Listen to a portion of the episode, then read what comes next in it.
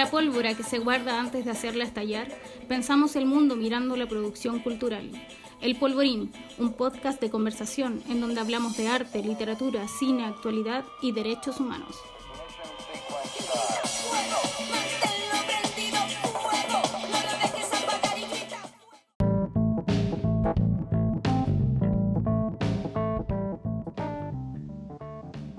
Hola a todas, a todos y a todes. Bienvenidos a un nuevo episodio del Polvorín, un podcast en donde nos reunimos en este humilde cuchitril a conversar sobre lo que pasa en el mundo, observando y analizando la contingencia de la producción cultural. Soy Danae Díaz y hoy día estoy hablando desde Peñalolén con un extraño sol de invierno que parece ser un respiro entre tanto caos. Soy Isaac Gajardo, hablando desde Ñuñoa, en Santiago de Chile, en un fin de semana en donde extrañamente el virus se pone mala persona, porque en la semana estamos desconfinados, pero el fin de semana hay cuarentena, una cuestión bien rara. Así es, y con estas pequeñas reflexiones personales, ¿cierto? Recuerden que nos puede seguir en nuestro sitio web www.elpolvorín.org y también pueden hacerlo a través del Instagram arroba elpolvorín.podcast. Hoy tenemos un programa muy especial porque creemos que amerita, porque es urgente, porque es necesario. Isaac, ¿de qué hablaremos hoy? En esta séptima entrega del Polvorín hemos decidido hacer un capítulo especial porque este mes, en agosto de, 2020, se conmemoran cuatro años del asesinato de Macarena Valdés, luchadora social mapuche y activista medioambiental. Por eso vamos a tener más adelante una conversación especial con quien fuera su compañero, otro luchador social mapuche, Rubén Collido. Pero en este primer bloque queremos contextualizar el caso del que hablaremos el día de hoy y para eso vamos a rescatar la historia de esta mujer luchadora y cómo suceden todos los hechos que finalmente terminan con su, con su asesinato. Así es, Isaac. Eh, es necesario decir que Rubén y Macarena se fueron a vivir junto a sus hijos a un sector cordillerano llamado Tranguil, cerca de Liquiñe, en la comuna de Panguipulli, que es una ciudad cercana al volcán Villarrica. Eh, todo esto en el sur de Chile, en la región de los ríos. En este contexto, un día las comunidades que habitan el lugar le solicitaron a Macarena y a Rubén que apoyaran la pelea que estaban dando en contra de la construcción de una central hidroeléctrica de paso y el cableado eléctrico que traería consigo este proyecto construido por un consorcio chileno-austriaco que agrupa las empresas RP Global y SAESA. Así, Macarena y Rubén se transformaron en enemigos para quienes pretendían explotar la zona sin pensar en las comunidades que habitaban ese territorio y comenzaron a ser perseguidos por agentes del Estado, pero también por agentes civiles que pretendían amenazarlos para que abandonaran su lucha. Es en ese contexto, el 22 de agosto del año 2016, que Macarena Valdés fue asesinada en su propia casa como una forma de intimidar y desarticular la organización de las comunidades que resistían en este proyecto extractivista. El hecho se encubrió y fue difundido por la prensa oficial de la época como un suicidio, siendo manipulado el sitio del suceso para montar un escenario que llevara a todas las instituciones a legitimar esta tesis. Y lo cierto es que esto había comenzado desde mucho antes, con las persecuciones y amenazas que ya comentaba Danae anteriormente. De hecho, solamente como un ejemplo, el 21 de agosto de 2016, un día antes del asesinato de Macarena, un grupo de trabajadores de la empresa constructora fueron hasta la casa de la dueña del terreno en donde Macarena y Rubén se encontraban viviendo y le dijeron que debía sacarlos de ahí, propinando una serie de amenazas. Al siguiente día, el 22 de agosto de 2016, Macarena apareció muerta. Pero eso no sería todo.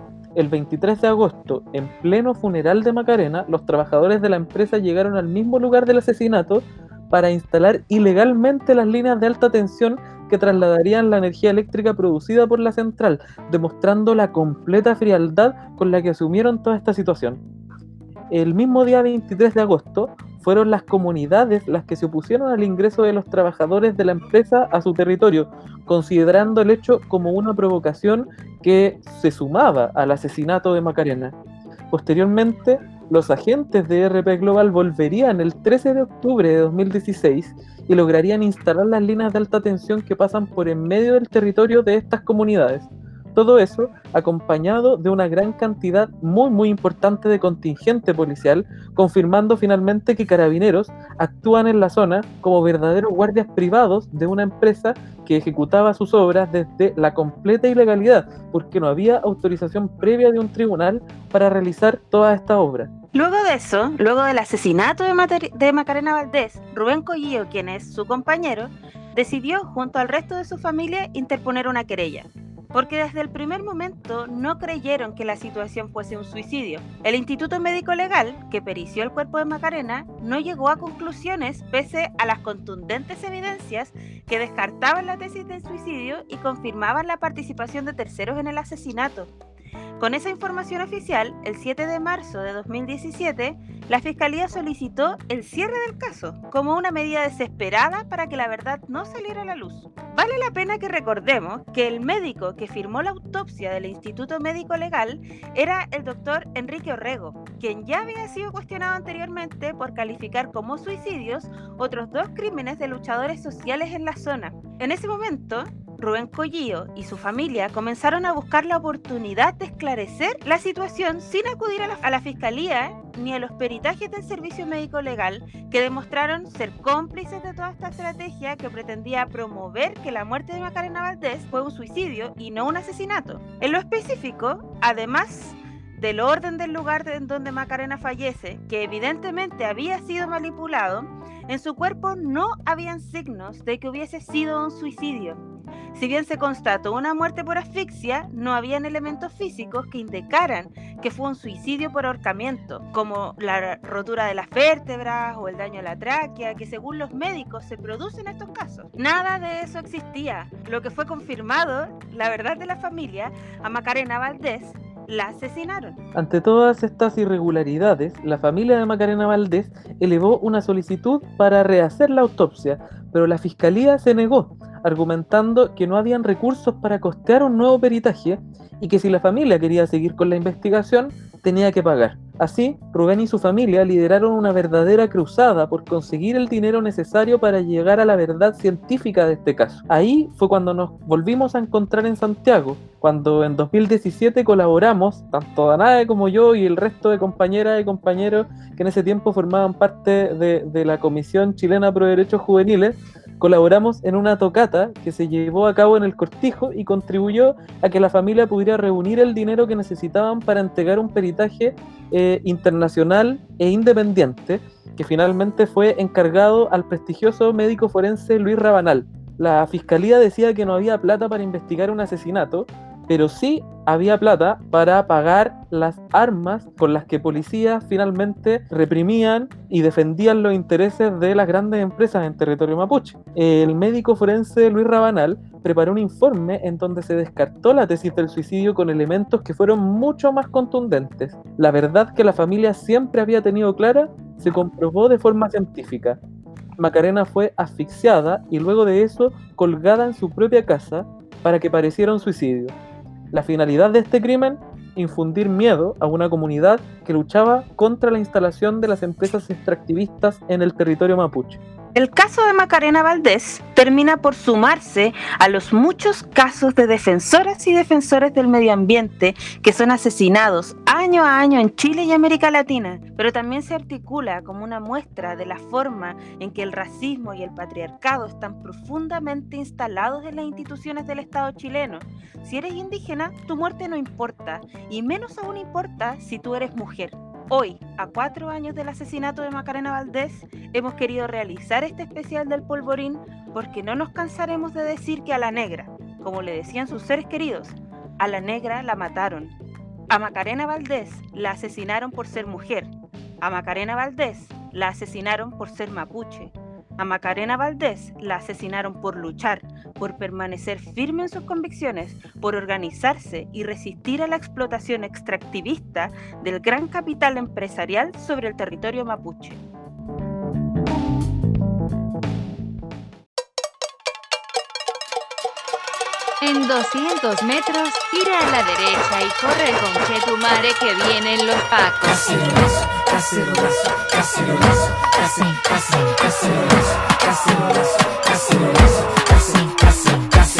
casi, casi, casi. Quema, despierta, renuncia, piñera. Hola la cuchara de palo frente a tus balazos y el toque de queda. Cacerolazo no son 30 pesos, son 30 años la constitución y los perdonas. Con puño y cuchara frente al aparato y a todo el estado. Cacerolazo y escucha vecino, aumenta la vecina y a la barricada de gasolina. Con tapa con olla frente a los payasos llegó la revuelta y el. Cacerolazo, cacerolazo,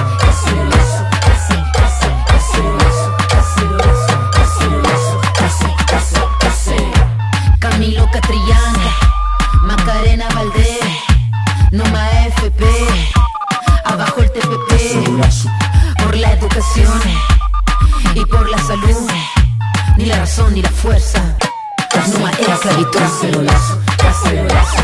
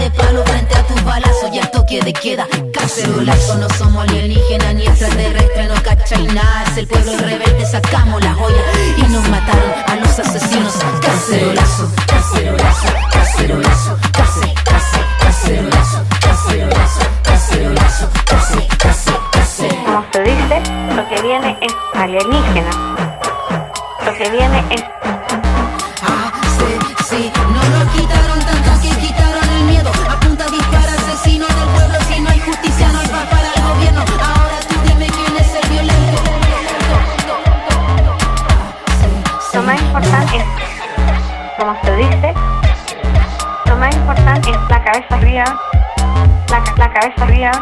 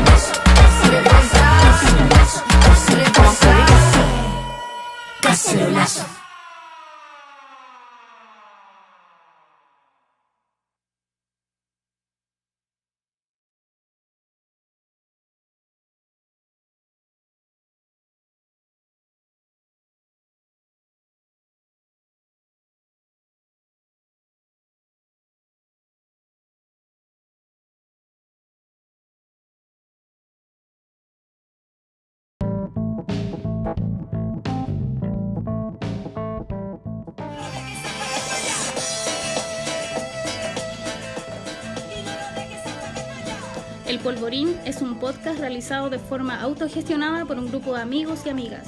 La producción, conducción y postproducción es realizada por Danae Díaz e Isaac Gajardo. El logo del programa y el trabajo gráfico están a cargo de Ana Villagrán. Nuestro tema de introducción y cierre es Fuego, de Bomba Estéreo, y nuestro tema de fondo es de Anchor. Les recordamos que todos los capítulos de este programa están disponibles en elpolvorín.org y también en Spotify, Apple y Google Podcast. También pueden seguirnos por Instagram en arroba elpolvorín.podcast, donde estamos permanentemente actualizando contenidos. Nos encontramos pronto en un nuevo capítulo de El Polvorín.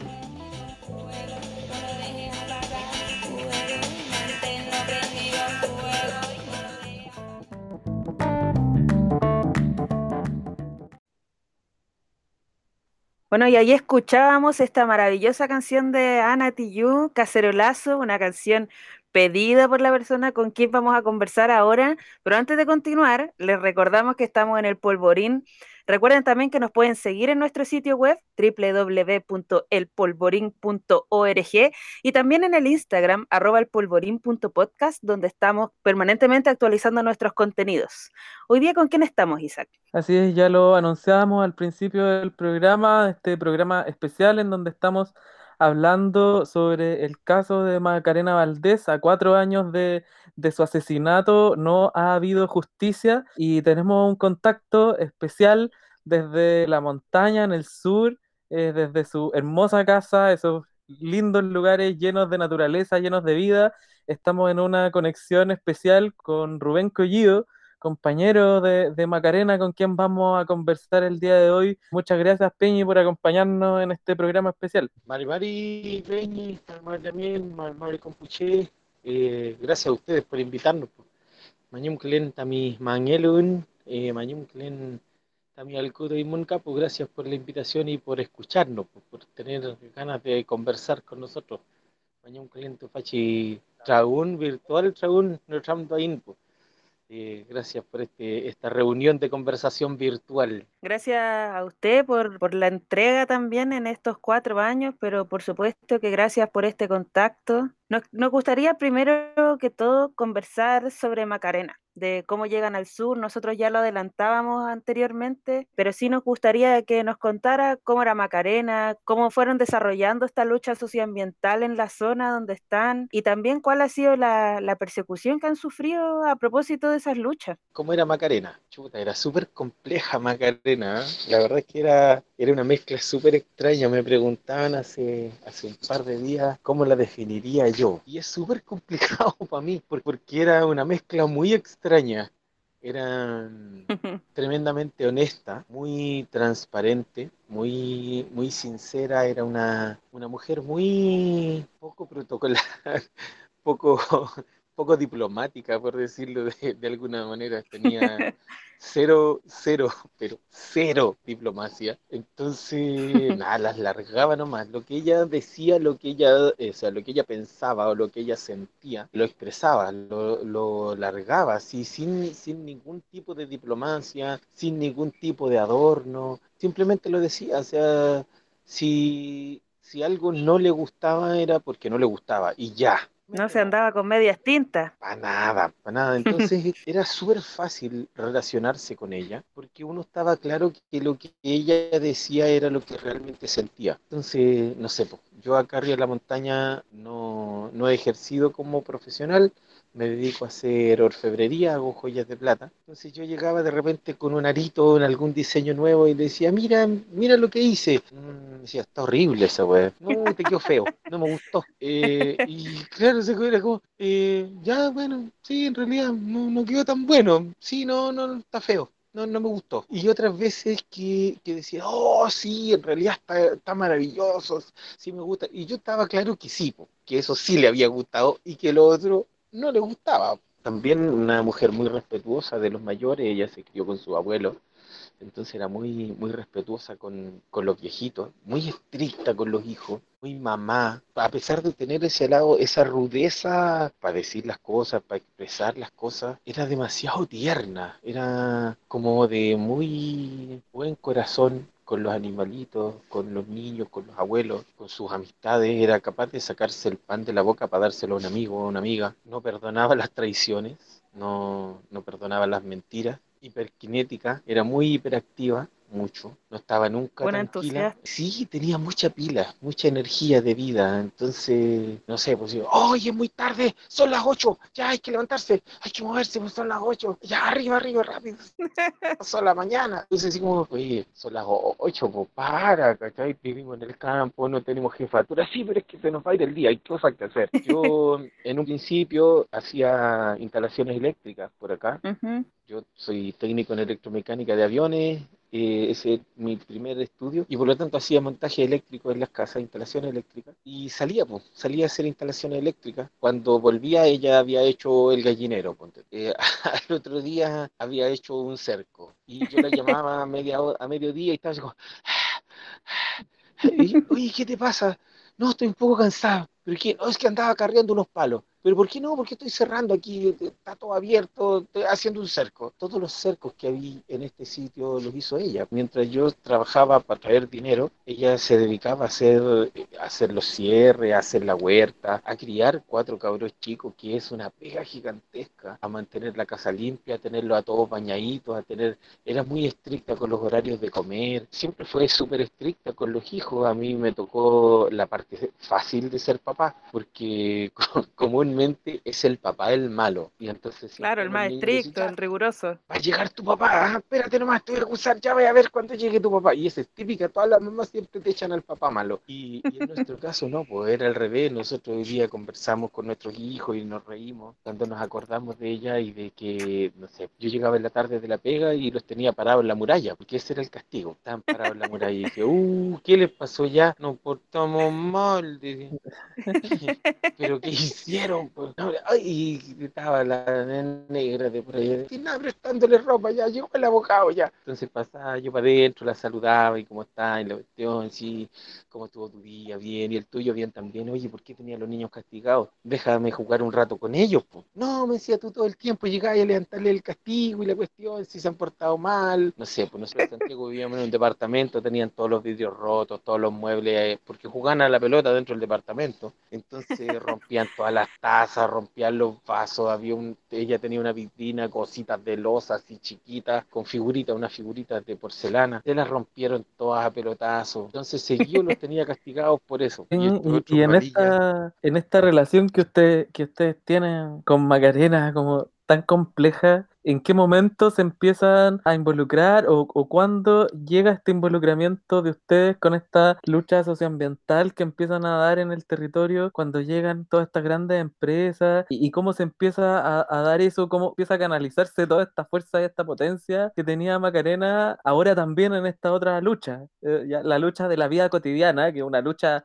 diaria que todos la hacemos, se empieza a canalizar también en esta otra lucha, que que es una lucha de resistencia, defendiendo, defendiendo el territorio también. Es que, es que bueno, nosotros nos empezamos a mapuchizar, por decirlo de alguna forma, eh, estando en Santiago. Nosotros participamos de la toma de la UNICEF en el 2012 y ahí empezamos a conocer más la gente mapuche. Em- Habíamos empezado un par de años antes, cuando nace mi hijo, a interiorizarnos, a reconocernos primero como mapuche. En ese periodo yo dejé de trabajar como ingeniero ambiental y empecé a estar más tiempo en la casa y después decidimos que nos veníamos a, a vivir para el sur. Y cuando llegamos para acá, la verdad es que en un principio veníamos muy enfocados en, en sembrar, en construir, en aprender, porque nuestra, nuestra venida hacia acá fue principalmente para aprender. Nosotros no nos vinimos en ningún momento pensando en, en que íbamos a venir a luchar o que íbamos a venir a ayudar a superar el retraso eh, con el que comúnmente se ve desde la ciudad a la gente que vive en el campo, sino que nuestra, nuestra misión eh, de vida era poder aprender cómo realmente vivir, porque la gente en la ciudad no se da cuenta que no sabe vivir, no se dan cuenta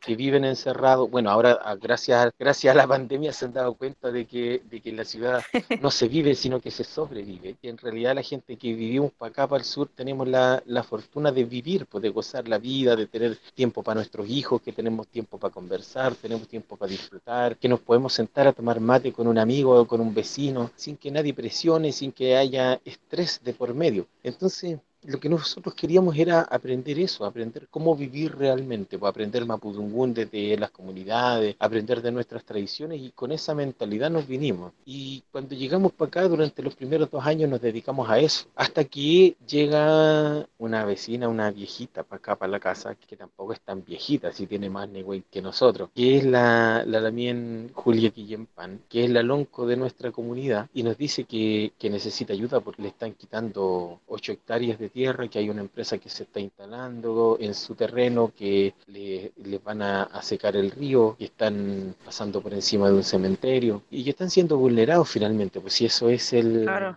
e- ese es el resumen. Es así como nosotros no- nos involucramos en, en la lucha que se estaba dando acá, que es cuando nos solicitan apoyo profesional y, y nos presentamos entonces como asesores de la comunidad al momento de que la comunidad se tiene que enfrentar a una empresa donde hay profesionales, donde hay abogados, que las empresas, la legislación chilena está hecha y pensada para las empresas. Es cierto que existe una, una institución que es el sistema de evaluación ambiental y es cierto que las empresas tienen por ley el- obligatoriedad de, de ingresar ahí bajo ciertos ciertos parámetros y es cierto que la comunidad se puede oponer, pero no nos Claro. presentamos de igual manera frente a la, al servicio de evaluación ambiental, porque las empresas tienen todo el dinero para contratar staff de abogados, para contratar equipos de profesionales y las comunidades tienen solamente el pro- la problemática de que les invaden sus tierras, les secan sus ríos, les des- les desertifican sus tierras, les erosionan sus tierras, se, la- se las quitan, les quitan su patrimonio y finalmente son invadidos y no tienen acceso a, a pagar profesionales que los defiendan de acuerdo a lo que dice la ley. Entonces es dentro de esa urgencia que se solicita nuestro apoyo y nada, pues todo mom- en ningún momento lo pensamos, así fue como, oye, sí, por supuesto, sí, hay que hacerlo y nos presentamos entonces a ayudar y empezamos a apoyar desde los conocimientos técnicos profesionales que teníamos. Y claro, pues había una empresa que no había cumplido con la ley, que estaba vulnerando la ley. Y entonces empezamos a denunciarla y cuando no nos hicieron caso en nuestras denuncias, con la comunidad decidimos que nos íbamos a manifestar porque de acuerdo a lo que dice mi abogada, nosotros no cortamos el camino, no manifestamos. Y eso es importante que todo el mundo lo sepa, que manifestarse es algo que está garantizado en la constitución política de Pinochet. Ojo, Pinochet dejó la constitución que existe hoy día, es una constitución creada en la dictadura y por la dictadura, pero aún así en esa constitución se mantiene el derecho a manifestarse. Cuando yo me manifiesto no estoy vulnerando ninguna ley. En torno a eso, claro que, que las empresas siempre toman caminos alternativos a los de la ley, buscan esos espacios medio nebulosos para poder finalmente hacer lo que ellos quieren en estos procesos. Ya lo contaba usted respecto de cómo esta empresa quería invadir, invadir no solamente un territorio así nomás, sino que también es un territorio ancestral, un territorio que tiene sus particularidades, que tiene las creencias alojadas de un pueblo. Entonces no, no es como llegar y cualquier territorio nomás, sino que es un territorio con historia, un territorio importante. En ese sentido, me parece importante, al menos para mí y con lo que hemos comentado con Isaac en reiteradas oportunidades, que algo que a mí me llamó mucho la atención ahora a propósito de la pandemia en realidad, que decía una señora que, que la empresa eh, siempre dicen que el Estado los molesta, que el Estado le pide muchos requerimientos, que el Estado le pide llenar muchos informes, que se conecte con las comunidades, que no sé qué, y cuando pasan cosas como esta, que se ven afectados sus bolsillos, entonces corren donde el Estado y le empiezan a pedir plata, le empiezan a pedir un montón de cuestiones, le empiezan a decir, no, es que la gente está protestando, cuando sabemos que este tipo de cuestiones son nuestros derechos también, entonces creo que ahí hay que siempre hacer esos alcances, no, no antagonizarnos a las empresas, pero sí decir que las empresas finalmente terminan haciendo lo que quieren en este país. Las leyes están hechas para facilitar el acceso de las empresas a, a construir, o sea, la ley de medio ambiente no es para proteger el medio ambiente, es la ley de base del medio ambiente, pero no está pensada en cuidar el medio ambiente, no está pensada en, en que no se contamine, sino que está pensada en que se contamine lo necesario como para que la empresa siga adelante. Sobre eso, en el blog anterior habíamos introducido, como ya le había dicho, el caso de, Macarena, ya nos pusimos territorio pensando qué es lo que había ocurrido con esta empresa y cómo ustedes empiezan a colaborar con las comunidades que estaban ahí, con este saqueo que querían hacer las empresas. En ese sentido, conversamos acerca de las irregularidades que había habido en el caso de Macarena, de cómo a partir de estas irregularidades, tanto usted como su familia empiezan a tomar acciones al respecto. Una de esas era la irregularidad en la autopsia realizada por el Servicio Médico Legal y por eso fue que encargaron finalmente una autopsia independiente que pudiera confirmar científicamente que Macarena fue asesinada y que descarta por completo la tesis que defendía la institucionalidad chilena. Una vez que tienen este informe de la segunda autopsia, cuéntanos qué pasos siguen y cómo se ha ido dando el proceso en el último tiempo, sobre todo en el último año, después de que ya reciben este informe. Es que después de que se recibe el informe de la segunda autopsia, después de que se hace la segunda autopsia, el, el informe es, es claro, pues súper contundente, es un, un, informe que, el informe de la segunda autopsia incluye un anexo que es otro informe, que es un informe histológico, que es un informe de laboratorio, entonces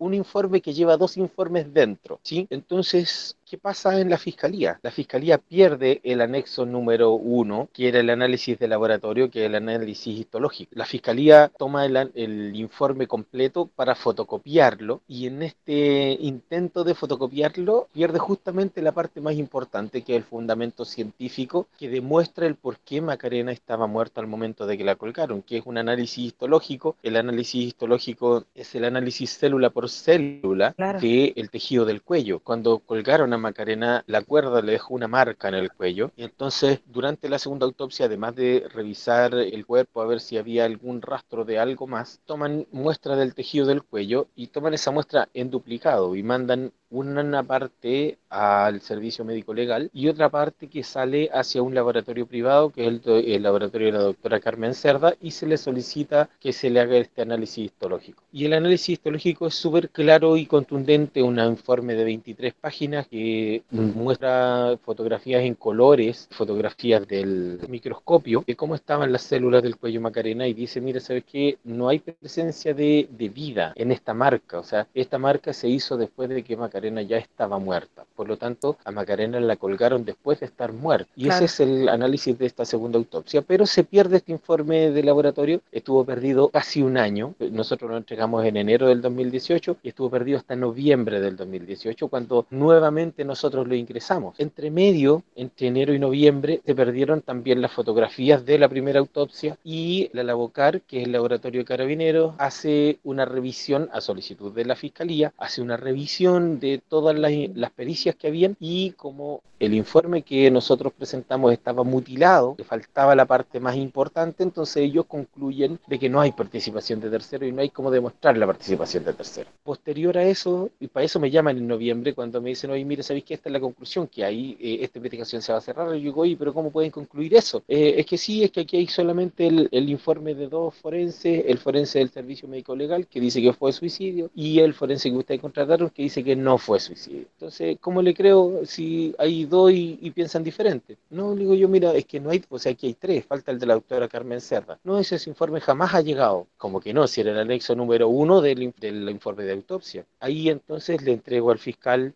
le, le muestro mi celular digo, mira, esto es. No, me dijo eso, jamás lo hemos tenido a la vista. Se lo mandé por correo ahí mismo, lo volvimos a ingresar a través de la plataforma de Galía del CIAU. Y claro, pasa que en diciembre aparece el informe del Servicio Médico Legal, que también coincide con el informe que da el doc- la doctora Carmen Cerda. Y entonces el Servicio Médico Legal también reconoce que Macarena estaba muerta cuando la colgaron. Entonces pasan cosas extrañas. Quien es convocada a hacer la exhumación de Macarena es la doctora eh, Vivian Bustos. Quien hace, participa como observadora en la segunda autopsia es la doctora Vivian Bustos. Quien firma el informe por la BOCAR, que es el laboratorio de carabineros, es Vivian Bustos, la misma doctora, diciendo, no, ¿sabes qué? El trabajo del doctor Rabanal está mal hecho, pudo haber tomado cualquier muestra de cualquier parte, no tiene cómo demostrar que no había vida en, en ese cuerpo. Por lo tanto, el trabajo está mal hecho y, y no hay cómo demostrar que Macarena estaba muerta cuando la colgaron. Sin embargo, después es la misma doctora Vivian Bustos quien aparece firmando el, el informe del Servicio Médico Legal diciendo sí, en realidad sí, Macarena estaba muerta cuando la colgaron. No hay signos de vitalidad. Como tuvimos ese problema y desde la Fiscalía dice, mira, que hay dos funcionarios que opinan distinto, dos forenses, perdón, que opinan distinto, nosotros solicitamos peritajes internacionales y el primer peritaje que estuvo listo es el del doctor John Clark, que es médico forense de la Corte Interamericana de La Haya y que en un peritaje privado también nos da una información, una, hace un análisis de fotografías que también estuvieron perdidas, las fotografías de la primera autopsia, hace un análisis de esas fotografías y dice, mira, ¿sabes qué? En las fotografías se nota claramente que Macarena se trató de quitar la cuerda, hay marcas de dedos por encima y por debajo de la soga. Lo primero que dice que es eh, una marca muy irregular porque es demasiado ancha para ser una marca de alguien que se quitó la vida. Comúnmente las personas que se quitan la vida tienen unas marcas más angostas que hay dedos por encima y por debajo de la cuerda tratando de quitarse la soga, que es algo que no pasa en el caso de un, de un suicidio, y que además de detrás de la oreja derecha hay una línea que va en forma horizontal hacia atrás, y eso es imposible en el caso de un ahorcamiento por suspensión, porque las cuerdas tienden a estar hacia arriba, Claro. no hacia atrás. Si está la marca hacia atrás, indica que hay alguien que tiró la cuerda desde la espalda de Macarena y que por lo tanto están en presencia de una marca que fue hecha en dos tiempos distintos. Mm. Una parte es cuando realmente la mataron, que es cuando la estrangulan y, y alguien desde la espalda la estrangula con una cuerda o con algo. Y otra marca es la marca que deja la cuerda cuando luego la cuelgan para simular un suicidio. Ese informe se entregó en octubre del 2019 y en enero-febrero de este año se entregó el, el segundo informe internacional. Antes de seguir con lo que pasa durante este año respecto del caso, queremos recordar que estamos en el Polvorín, que estamos en un programa especial en donde hablamos sobre los cuatro años de injusticia, de irregularidades en el caso del el asesinato de Macarena Valdés junto a Rubén Goyillo, que es su compañero. Les recordamos que nos pueden seguir en nuestro web www.elpolvorín.org y también en el Instagram arroba elpolvorín.podcast donde vamos a estar siguiendo también lo que ocurre durante estos días. A propósito de eso mismo, queremos agradecer a todas las radios comunitarias que nos están retransmitiendo, a quienes nos escuchan a través de diversas plataformas y sobre todo a quienes están difundiendo este especial que creemos que es urgente, que es necesario y, y que es muy perentorio. Sí, Rubén, nos estabas contando eh, sobre lo que ya comienza a pasar este año 2020. ¿Qué ha pasado ya desde principios del 2020, después de toda esta pérdida? Ustedes siempre supieron que Macarena no se suicidó, que a Macarena la asesinaron. La fiscalía hizo responsable a la familia, la justicia chilena hizo responsable a la familia de hacer todas las gestiones investigativas del caso. Eso, eso de verdad que es irrisorio, es ridículo. Finalmente la familia se termina teniendo que hacer responsable de conseguir todas las pruebas, de descubrir todos los informes que se habían perdido y ya con todo entregado, iniciamos el año 2020 y con irregularidades por todos lados, remando contra la corriente. ¿Qué, qué pasa este año 2020 ya en los últimos meses? Bueno, en los primeros meses del 2020 pasaron dos hechos que han marcado. El primero es que la Fiscalía le da acceso a la carpeta investigativa al abogado de la empresa hidroeléctrica RP Global, cosa que es ilegal, eso es fuera de la ley. Está establecido que quienes tienen acceso a la carpeta investigativa son los intervinientes. En este caso, la querella que hay es una querella criminal por, homicidio en contra de quien resulta responsable. No hay nadie indicado como responsable. Yo jamás he dicho es RP Global el culpable, porque legalmente los responsables de un homicidio son las personas naturales. Una persona jurídica como una empresa no puede asesinar a alguien porque no es una persona física, es una persona jurídica. Por lo tanto, una junta de vecinos no asesina un club deportivo no asesina, una empresa no asesina. Quien asesinan son las personas. Entonces tal vez yo podría decir, Juan Pérez, director o gerente general de la empresa tanto, es responsable del asesinato. No así la empresa en sí. Por lo tanto, el hecho que le hayan dado acceso al representante, perdón, al abogado de la empresa, eso es un acto que es ilegal. Y por lo tanto, nosotros presentamos un reclamo frente a eso. Eso se está investigando por la Fiscalía de los Lagos, hasta acá no nos han dado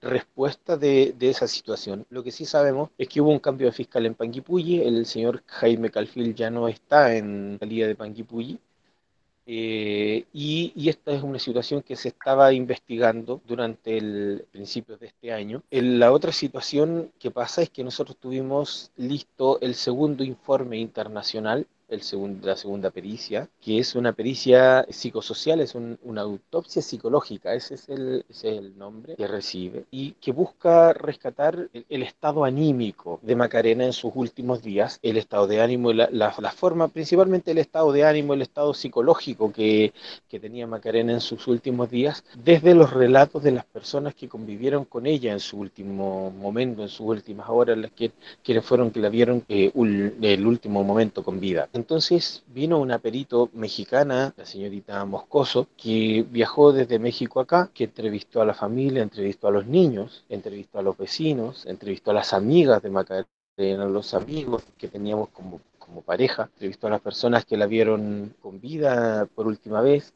entrevistó a la familia de Macarena, a su familia de crianza, y en base a eso ella construye un perfil psicológico de cómo era el carácter de Macarena, cómo era su estado anímico en sus últimos días, y su conclusión es que, que si bien es cierto, Macarena había tenido episodios críticos en su vida, que había tenido algunos sufrimientos grandes en su niñez, que ella había logrado superar todas sus trancas de manera concreta y completa y que si ella tenía en algún momento alguna crisis, estaba rodeada, había logrado construir un espacio armónico y lleno de amor y estaba rodeada de gente que la podía acompañar y, y tenía una red de contención que la podía ayudar en caso de que ella se viese sobrepasada en algún momento. Mm. Y por lo tanto se estima que Macarena no, no se encontraba en condiciones de depresión o de una psicología, eh, de un estado psicológico vulnerado, como para decir, no, si es que ella estaba con depresión que se,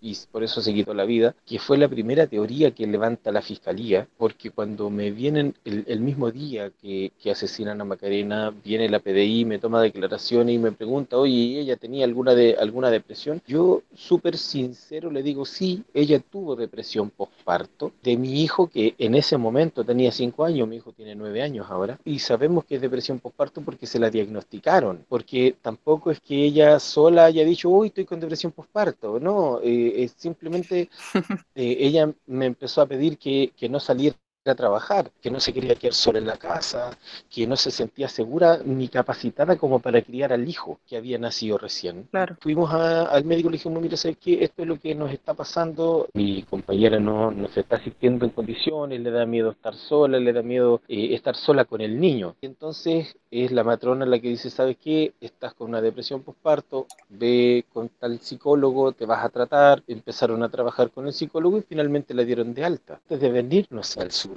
eso fue mientras vivíamos en Santiago. Un comentario que me gustaría hacer es que yo creo que la justicia, lo hemos visto en los últimos días también a propósito de casos bastante bullados que hemos visto en la prensa, y creo que cualquier etapa de la vida de una mujer siempre ha servido como excusa para decir que la mujer tiene la culpa. En este caso con Macarena, eh, no, bueno, en algún momento tuvo una pena, en algún momento tuvo una tranca, en algún momento tuvo es. depresión, y por eso entonces ella sí es razonable que ella haya hecho eso. Pero muy probablemente si ella hubiese sido un hombre, ese, ese tipo de teorías no estarían hoy día circundando en la justicia. Y eso es lo más terrible de todo, que no solamente hay un sesgo e irregularidades en el caso de Macarena, sino que además es doblemente acusada por el simple hecho de ser mujer, por haber sido mamá. Imagínense, añaden culpabilidades o añaden historias que finalmente hacen que sea plausible para la justicia decir que Macarena se suicidó. Y, y toda esta suma, toda esta suma de irregularidades y de situaciones en donde pareciera que no hay interés por investigar la muerte, sino que, donde todo indica que, que fue un asesinato, sino que hay una especie de deseo de justificar que fue un suicidio. O sea, no, no es al revés, no es una intención de investigar y esclarecer realmente la verdad, sino que por parte del sistema judicial chileno, sino que una extraña situación en donde pareciera que es más importante justificar la hipótesis del suicidio que esclarecer la verdad. Entonces, desde ahí me gustaría preguntarle, Peña y Rubén, estamos conversando con Rubén Collío, compañero de, Macarena Valdés, ¿cuál es su visión de la justicia chilena ya a cuatro años de esta situación en donde todavía no, no hay justicia, no hay responsable? No hay justicia, depende de, depende de cuánto dinero tengáis en la cuenta. Yo creo que, yo creo que es eso. O sea, si tú tenés plata, va a haber justicia. Va a haber justicia en la pinta tuya dependiendo de la plata que tengáis. Porque si eres la raíz, no importa que atropelles a alguien en la calle que lo matís porque va ir raja curado. Porque llega tu papito y te saca y no te sale ni por curado. Pero si eres Valdés, si eres Collío, si eres Cachillanca, entonces no hay justicia. Y, y menos si eres mapuche. Para nosotros no hay justicia. Para nosotros hay rápidamente la condena y somos rápidamente culpables. Cuando eres catrileo, entonces eres culpable. Rápidamente eres tú el que se cruzó entre medio de la bala, porque la bala no era para ti. Por lo tanto, para nosotros no es justicia, pues no es justicia si eres Huentecol, te merecías el escopetazo en la espalda. No hay justicia si eres Cayuán, no, no hay justicia. Te merecís parir en Grillap. No hay justicia si eres Celestino Córdoba, merecís morir de hambre nomás. Eso es algo que es así y esa es mi opinión de la justicia chilena. Nosotros tenemos claro que desde hace, desde hace cuatro años sabemos que a Macarena la asesinaron. Nosotros siempre tuvimos esa certeza. Lo que hoy día logramos hacer es demostrarlo científicamente. No es que nosotros eh, hoy día estemos más tranquilos, nosotros siempre hemos tenido la misma certeza y siempre hemos tenido la misma fuerza y la misma tranquilidad de gritar que exigimos que se haga justicia. Le exigimos al aparato judicial que trabaje, porque se les pagan tremendos sueldos, no les estamos pidiendo ningún favor, les exigimos que hagan su trabajo, porque se les paga para eso. Se les paga para investigar. Sin Eso embargo, nos mismo. han endosado a nosotros, las víctimas, que Mm. nosotros seamos quienes tenemos que demostrar que somos víctimas, nosotros quienes tenemos que demostrar que a la Macarena la asesinaron, somos quienes hemos tenido que pagar peritaje, que hemos tenido que ayudarnos con la gente, pedirle a la gente que nos acompañe, porque si, si las personas no nos hubieran apoyado, no nos hubieran ayudado a manifestarnos, tampoco hubiésemos llegado a ninguna parte. Si la gente no hubiese ido a todos los eventos que nosotros empezamos a hacer, porque casi nos transformamos en productora de eventos en algún momento, eh, haciendo completadas, vendiendo papas fritas, vendiendo sopaipillas, haciendo tocata, haciendo peñas peñi,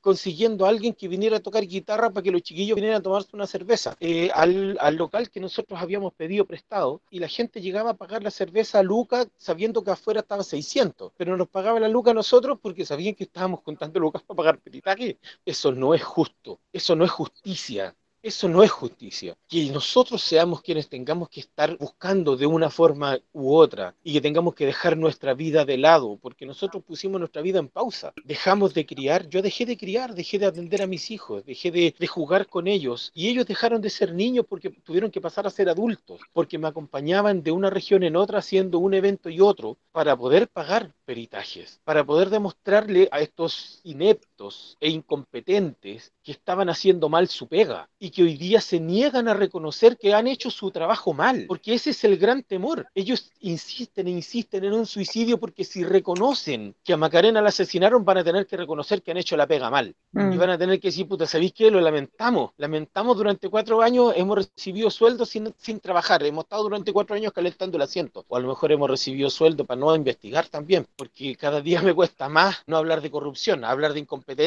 porque me parece, me parece extraño que haya tanto pelafustán incompetente trabajando en un mismo edificio. Eso Mm. ya, ya es casi incomprensible, es casi increíble. Es como que hayan hecho un sorteo y a los más ineptos los pusieron a trabajar en la misma fiscalía, cuando se supone que hay concursos de competencia y la gente que trabaja ahí son profesionales y que reciben un buen sueldo para que no sean corruptos. Pero al parecer no es así, o son incompetentes o son corruptos, pero de una u otra forma tienen que cambiarlo. Y, Y- las y cosas ahí tienen O quizás son la mezcla de las dos Sí. cosas también, si puede ser, son incompetentes y Sí. además corruptos. Y ahí me gustaría también eh, hablar acerca de, o sea, cuando usted dice, tenemos, teníamos nosotros el caso de que cómo finalmente la- los carabineros y las policías son como una especie de guardia privada de, de la empresa en territorio mapuche y protegen los intereses de la empresa, como la fiscalía y el poder judicial en general pareciera que están más preocupados de confirmar la hipótesis del suicidio que de investigar realmente qué fue lo que sucedió cuando hay una claridad absoluta de que fue un asesinato. Entonces ahora ellos deberían estar buscando a los responsables, pero en vez de estar haciendo eso, están preocupados de justificar la hipótesis del suicidio. Y en tercer lugar, de el poder judicial entregando información acerca del caso de Macarena Valdés a una empresa. Entonces, eso, uno uniendo esos tres cabos, finalmente pareciera llegar a la conclusión natural de que acá hay una especie de maridaje entre la empresa y el capital extractivista en territorio mapuche junto con el Estado. O sea, son, ambos son lo mismo. E- Es, es, es bastante difícil separar su acción, la acción del Estado chileno de la acción del gran capital empresarial extractivista en territorio mapuche que, que afecta finalmente la cultura y al pueblo en general y, pretende destruir al pueblo finalmente como esta asociación finalmente avanza en contra de los pueblos en este territorio. Y, y frente a eso, preguntarle como ya una reflexión más final, porque sabemos que el caso de Macarena se suma a una lamentable y casi interminable lista de luchadoras y luchadores en defensa de los territorios que han sido asesinados no solamente en América Latina, o sea, no solamente en Chile, sino que también en el resto de América Latina. Entonces, sufren, hoy día muchas personas sufren persecución por oponerse a proyectos que destruyen el medio ambiente y a los pueblos que habitan en esos territorios. ¿Cuál es su reflexión al respecto a propósito de esto, de esto que le comento yo y cuál es el llamado que hace hoy en día, ya a cuatro años del asesinato de Macarena, en donde todavía no hay justicia? es imposible desconocer ser. El hecho de que hay un, una, una asociación Estado-capitalismo, Estado-extractivismo.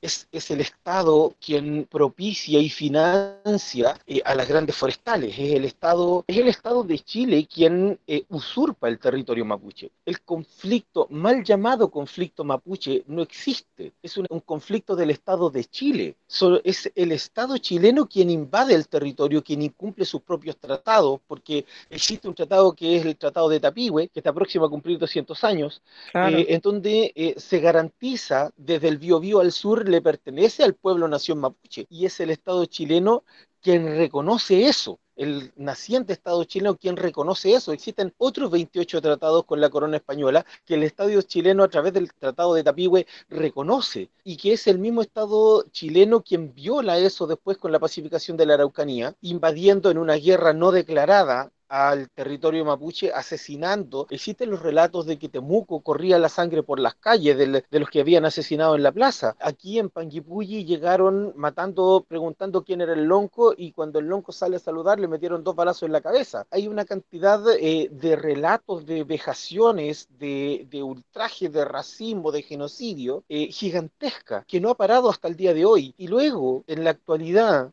cuando se firman leyes como el, el, el 701, por ejemplo, que da autorización a que las grandes forestales se instalen y hagan grandes plantaciones de monocultivo, porque un bosque de pino no es un bosque, es un monocultivo. Existen monocultivos de, de, de pino y monocultivos de eucalipto que secan la tierra, que erosionan la tierra porque la acidifican y que extraen el agua y por lo tanto secan las napas subterráneas, empobreciendo a la gente que vive alrededor, eh, no dejando el espacio para la vida y por lo tanto tienen que vender sus terrenos a precios ridículos que los siguen comprando las forestales para ir agrandando su espacio. Eso es en complicidad del Estado. Cuando eh, una central eh, inunda un, un, terreno, cuando una empresa, una, una central se presenta al, al, Estado y el Estado cree dentro de las leyes, dice, no, nosotros pensamos que obran de buena fe, eso es absurdo. Una empresa no es una, beneficencia. Es ridículo pensar que la empresa va a obrar de buena fe porque la empresa no está pensada ni creada para obrar de buena fe. No significa que las empresas o los empresarios sean malos, porque no lo estamos satanizando. No es eso. Pero la creación de una empresa, nadie crea una empresa para hacer beneficencia. Para beneficencia está el hogar de Cristo y hasta por ahí nomás porque igual le cobran a los viejitos por alejar ahí. Entonces tampoco es tan beneficencia. Para beneficencia están los hogares de beneficencia. Las empresas son para generar dinero una empresa es creada con el único fin de generar lucro. Por lo tanto, no se puede pensar dentro de la ley que la empresa va a obrar de buena fe porque la empresa tiene que generar lucro. Ese es su fin último. Entonces, cuando la ley dice, no, es que aquí pensamos que la empresa va a obrar de buena fe, esa, esa ley está mal hecha. Y cuando además mm. se permite que estos empresarios que supuestamente debiesen obrar de buena fe, a pesar de que va en contra de su ADN, se les permite que mientan y vulneren la misma ley que ellos crearon, pasa que nosotros, quienes denunciamos eso, que decidimos jugar en su tablero, con sus reglas, porque nos metimos a su cancha, con su tablero, con sus reglas, y aún así, en su cancha, les ganamos demostramos que ellos estaban vulnerando la ley, que esta empresa estaba incumpliendo la ley, que no tiene los derechos de agua, que no tiene los permisos sectoriales, hizo tala ilegal de bosque nativo. Nosotros denunciamos, le pasaron 16 multas a esta empresa en un lapso de 19 días, terminan asesinándonos, nos asesinan. Cuando nosotros, cuando nosotros no jugamos, jugamos como mapuche, somos tildados de terroristas.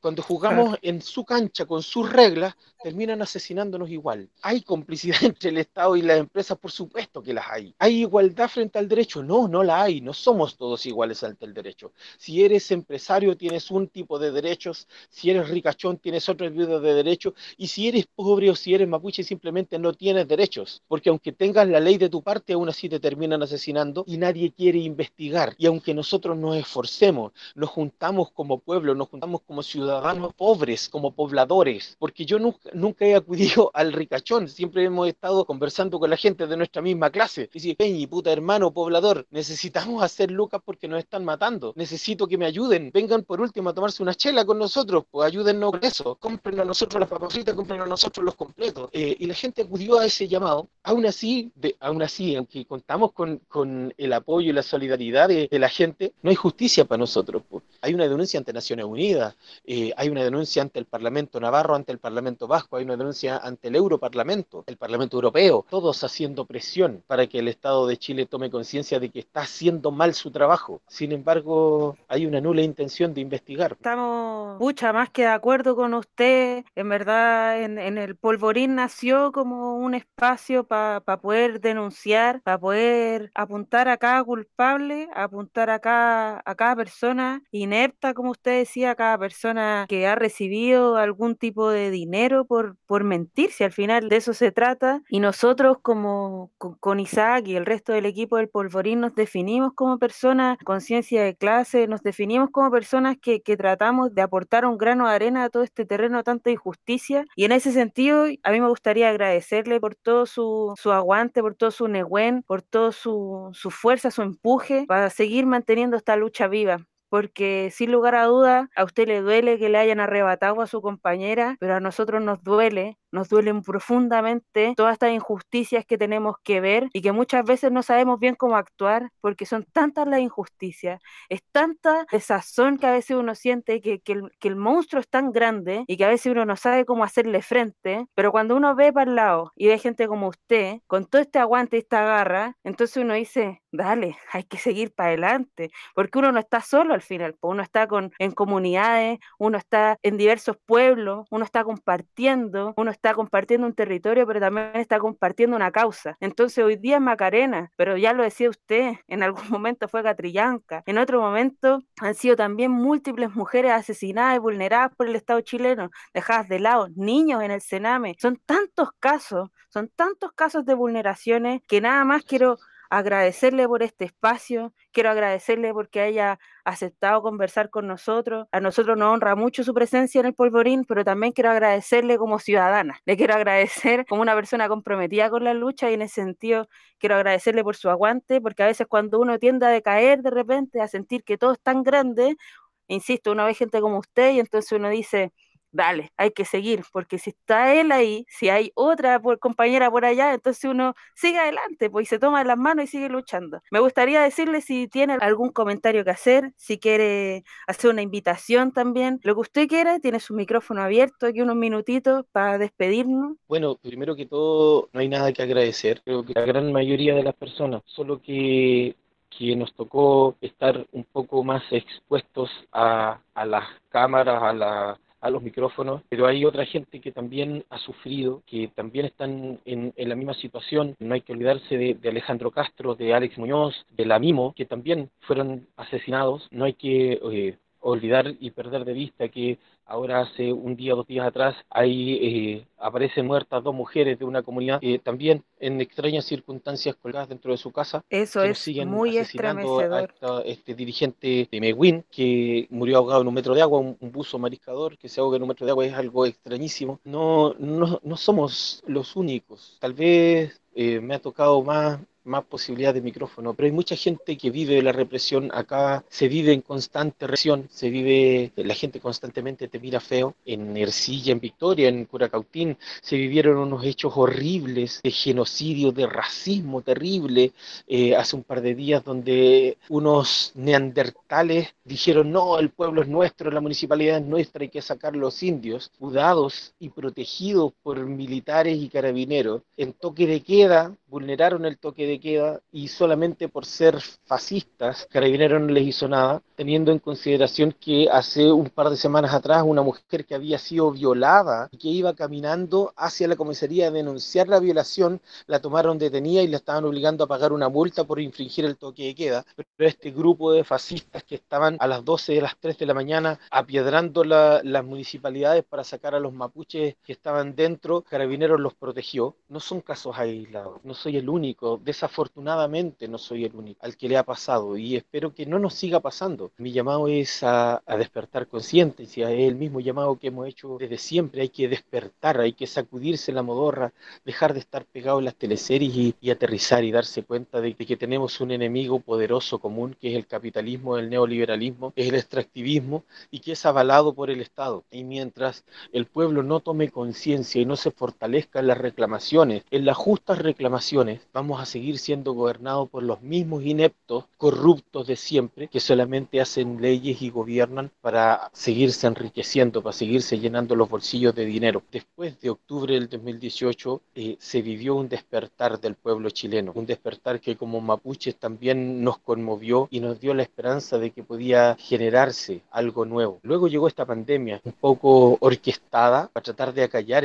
eh, la voz de la gente que estaba despertando, de la conciencia, del, del pueblo, la gente de a pie decían antiguamente que no tenía caballo, pues tenía que caminar. Hoy día el llamado es a, perderle el miedo a este bicho ordinario, pues, es un bicho rasca. Cuando tú decís, ¿qué zapatilla andáis trayendo? Lo ando trayendo unas últimas modas. Oh, y tú no, una zapatilla china. ¡Ay, qué ordinaria tu zapatilla! Zapatillas chinas. Este virus es un virus ordinario, pues, un virus, un virus rasca. No le tengan miedo. Fortalezcanse. Fortalezcanse su sistema inmunitario, fortalezcanse en su espíritu, fortalezcanse en sus convicciones y el virus no les va a hacer nada. Dejen de tener miedo, porque así es como nos quieren, atemorizados, mm. encerrados en nuestras casas, aislados el uno del otro. No tengan miedo, todos nos vamos a morir y eso es algo de los que nos debemos hacer conscientes, porque Danae, quizá todos los que nos están viendo, nos están escuchando, todos ustedes se van a morir, mm. aunque suene fuerte, así va a ser. Lo mm. importante, porque yo también me voy a morir algún día,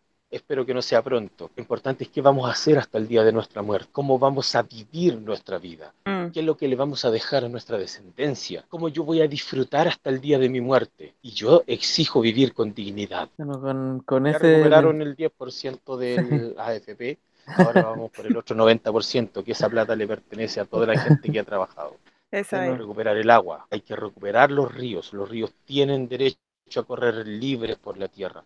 Hay que recuperar las forestales, pues la tierra tiene que ser para el que la trabaja, mm, no para el que se enriquece. Hay que botarlos cerca. Bueno, y con, ese mensaje le mandamos un, gran abrazo desde Santiago hacia, hacia las montañas, allá en el sur, al Peña y Rubén le, agradecemos este tiempito, esta conexión que de repente puede ser difícil a veces porque no llega del todo bien la señal, pero aún así se, se dio el tiempo de poder conversar con nosotros, le queremos agradecer y les invitamos a todos ustedes a seguirnos, como siempre, en www.elpolvorín.org y a través del Instagram, arroba elpolvorín podcast. Ahí vamos a estar comentando porque se vienen varias semanas de harta agitación, de harta propaganda. Así que a propósito de visibilizar nuevamente este caso, así que también estén atentos a las redes sociales, a todo lo que vamos a estar difundiendo a través de, los diferentes medios. Peñi, muchísimas gracias y, nos volvemos a eh, encontrar. sí, dígame, dígame. Tenemos actividades, pues el 15 hay una actividad, el 21 hay un cadenazo radial y el 22 hay una transmisión en directo durante todo el día, aparte desde las 11 de la mañana hasta las 8 de la noche, donde vamos a estar con distintos artistas, van a, van a haber cuentacuentos antirracistas, va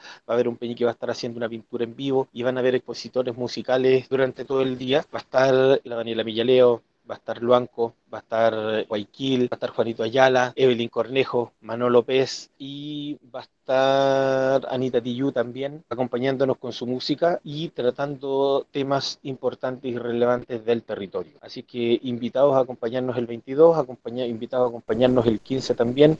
Ahí están entonces las invitaciones, vamos a estar ahí también acompañando y difundiendo todo lo que podamos desde acá Así que le, mandamos un gran abrazo a la distancia y nosotros nos volvemos a escuchar a través de todas las plataformas que usted ya sabe en El Polvorín, en una nueva entrega del Polvorín la próxima semana. Que estén muy bien. Chaito.